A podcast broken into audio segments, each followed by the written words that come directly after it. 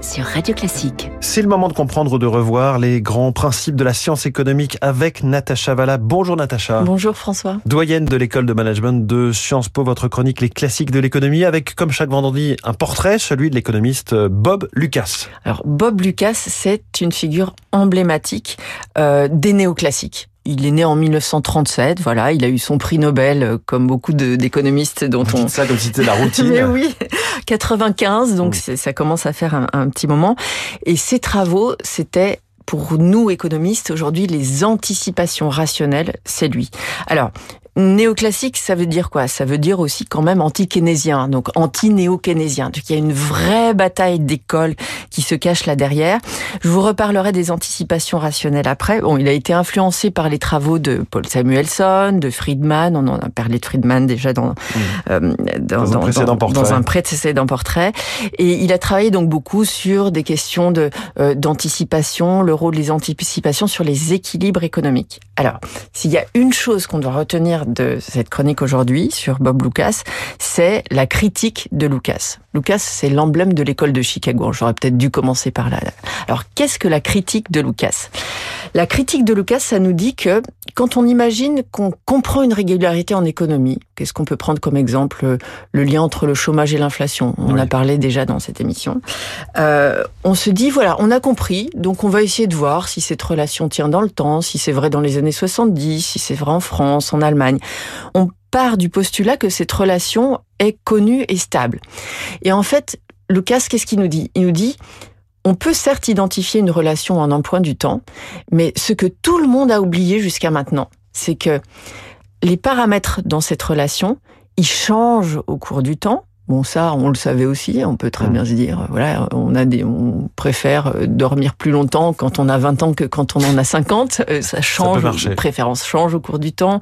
Les facteurs de technologie changent au cours du temps. Certes, oui. Donc, on n'a rien appris. Mais lui, ce qu'il dit en plus, c'est que le changement de ces facteurs-là, il est ce qu'on appelle endogène, c'est-à-dire qu'il dépend de nos propres décisions, il dépend des décisions des politiques publiques, de la politique monétaire, de la politique budgétaire.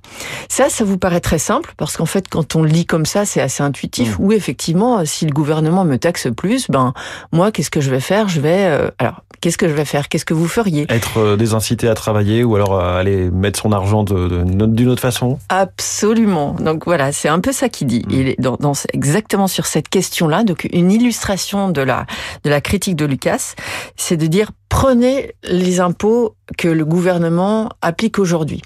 Le gouvernement nous annonce qu'il va appliquer un taux d'impôt supérieur de 5% sur la TVA, par exemple. Mmh. Mais dans 5 ans, j'arrête de taxer à 5% en plus et je remets la TVA à son taux d'aujourd'hui. En tant que consommateur, on va se dire bon d'accord, l'État taxe plus aujourd'hui, mais si c'est temporaire, en fait, je puise un peu dans mon épargne, comme ça mm. je pourrais consommer autant demain. Mais ça, c'est pas aussi simple. Les consommateurs sont plus intelligents que cela et ils se disent hum, que se passe-t-il si le taux d'imposition reste élevé demain? Je vais ajuster aujourd'hui, ce qui est très probable en plus, parce qu'en général, quand on augmente en impôt, il reste élevé. on, crée une nouvelle taxe temporaire, il arrive qu'elle ne soit pas temporaire. Exactement, ça ce serait un vrai sujet à balayer.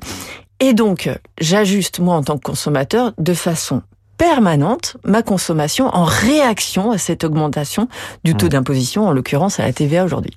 Donc, ce qui nous dit là, c'est absolument essentiel. Parce que si moi, en tant qu'État, je base ma politique fiscale sur une anticipation du comportement de mes consommateurs qui elle-même va réagir à ce que je vais décider, alors c'est très très compliqué de trouver un équilibre qui permette d'anticiper les choses et qui me permette à moi de savoir exactement combien je vais gagner en plus ou de quelle manière je vais pouvoir ventiler mes finances publiques. Donc la critique de Lucas, c'est exactement ça. C'est une rupture méthodologique absolument fondamentale. On peut énoncer d'autres éléments théoriques que, que Lucas, je vais pas être trop trop longue, mais pour lui, l'asymétrie d'information entre, en l'occurrence, l'État et le consommateur ou entre différents agents. Ne pas disposer du même, de la même quantité d'informations. Voilà, ne, ne, pas savoir hmm. les mêmes choses au moment où on prend les décisions.